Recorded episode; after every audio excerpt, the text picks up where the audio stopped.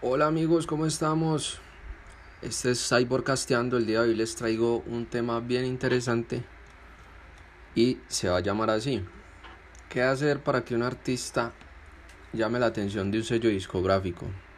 No se despeguen pues y ya les voy a dar unos cuantos tips que yo sé que les van a servir demasiado.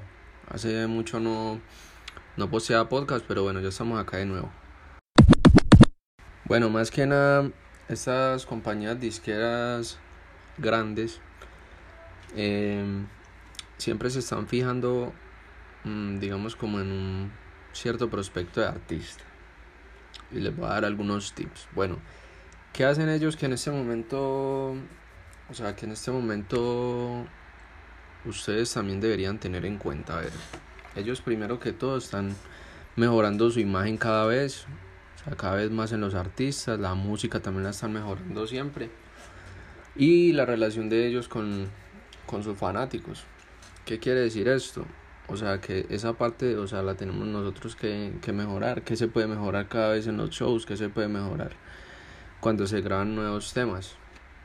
Un segundo aspecto que les voy a plantear acá es que digamos ellos no están buscando tampoco un, o sea, una superestrella pues que tiene que ser no, sino, o sea, ellos buscan es invertir, o sea, en gente que sea profesional. Obviamente pues para ellos tener sus sus beneficios. Ok. Como tercer punto, eh, les recomiendo que hagan, o sea, que hagan eventos. No importa que no sean eventos pues masivos, 5 mil, 10 mil, pero sí que ya se esté haciendo presencia en espectáculos locales, digamos bares, restaurantes, eh, eventos en el barrio.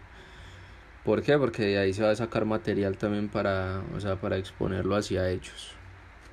Bueno, como cuarto tip, eh, les voy a decir otra cosita que es muy importante ir creando su grupo de, o sea, su grupo como de followers, de seguidores, gente que siempre va a estar ahí, o sea, apoyándolos en, en, en todos los, los, los, shows, en los lanzamientos que, que se estén haciendo.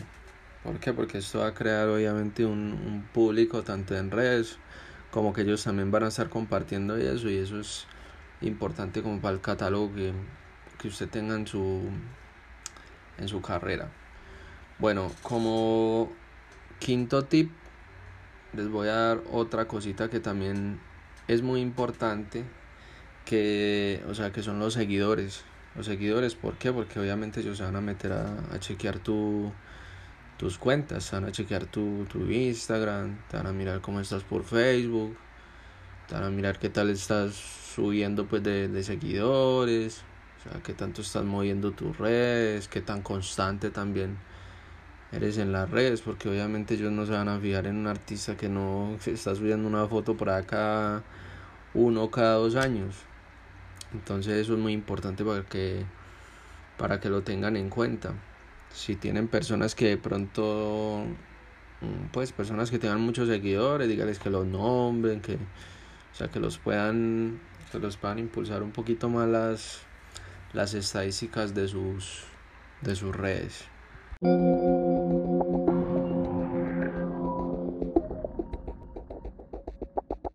Bueno, eh, como sexto tip, les voy a dar uno que es importante, o sea, tener un repertorio de canciones, ya sean lanzadas o sean algunos que no sean lanzados, pero por lo menos unos cinco temas, grabados como en la mejor calidad posible, o sea, para que de pronto ellos lo, o sea, escuchen bien la canción, sea agradable, tenga un buen máster, una buena grabación limpia, una buena letra también es muy importante porque ellos realmente se van a fijar demasiado, demasiado en, eso, o sea, una buena canción, o sea, da una buena presentación, eso sí, eso sí no lo duden.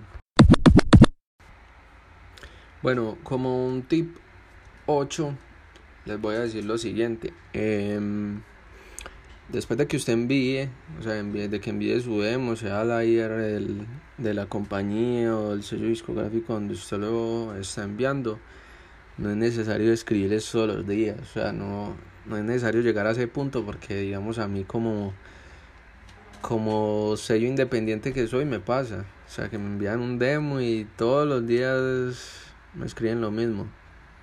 Bro, ya lo escuchaste, ya lo escuchaste. Créeme que entre ustedes más están eh, acosando para que sean escuchados, menos les va a pasar.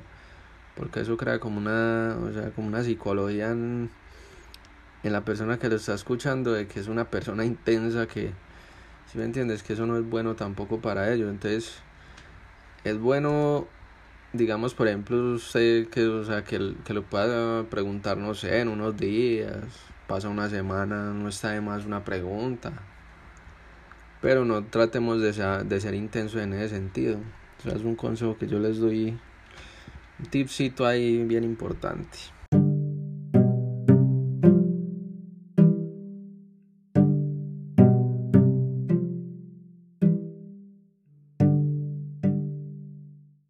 Bueno, como noveno tip, les voy a dar algo también que es muy importante, inclusive yo se lo exijo mucho a los artistas cuando, cuando lo tienen, porque eso demuestra mucha organización.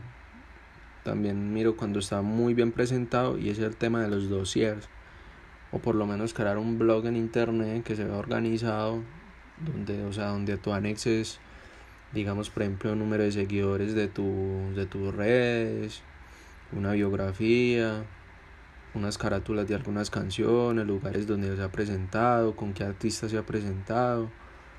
Eh, o sea, esto demuestra más que nada organización, o sea, en el artista que se ve lo que quiere hacer. Entonces tengan muy en cuenta eso, eso es muy importante para enviar correos, o sea, para todo se va a necesitar.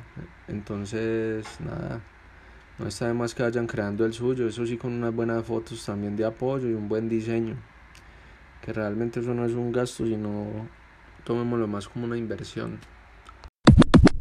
Bueno, ya cuando se haya enviado el material, procuremos de que sea obviamente un MP3. ¿Por qué? Porque un WAP, bien, o sea, está bien eso, pero el WAP obviamente es un, un archivo con mucho más, más peso que a veces, a veces es más complicado, digamos, como abrirlo desde un celular o descargarlo va a ser un poco más difícil, mientras que un MP3 se puede manejar mucho más fácil que cualquier, que cualquier formato.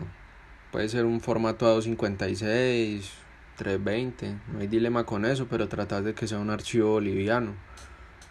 Y más si se envían varias canciones, eh, va a ser mucho más fácil para la otra persona revisarlo.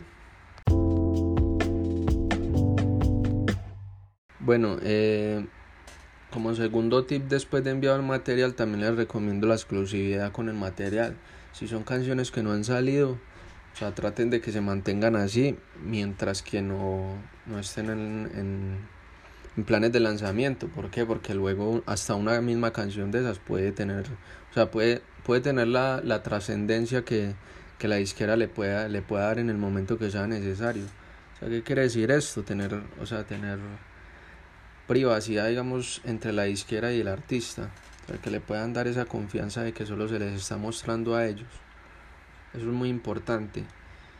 Y como tercer tip, eh, les voy a decir también, no, no, se, o sea, no es necesario que se esfuercen tampoco con una, si, si van a enviar carátulas, con una carátula demasiado elaborada. Realmente las carátulas en este, en este momento no sería tan necesario, sino que se van a fijar más eso en tu, en tu música. Entonces, yo creo que eso está, está, está por de aparte.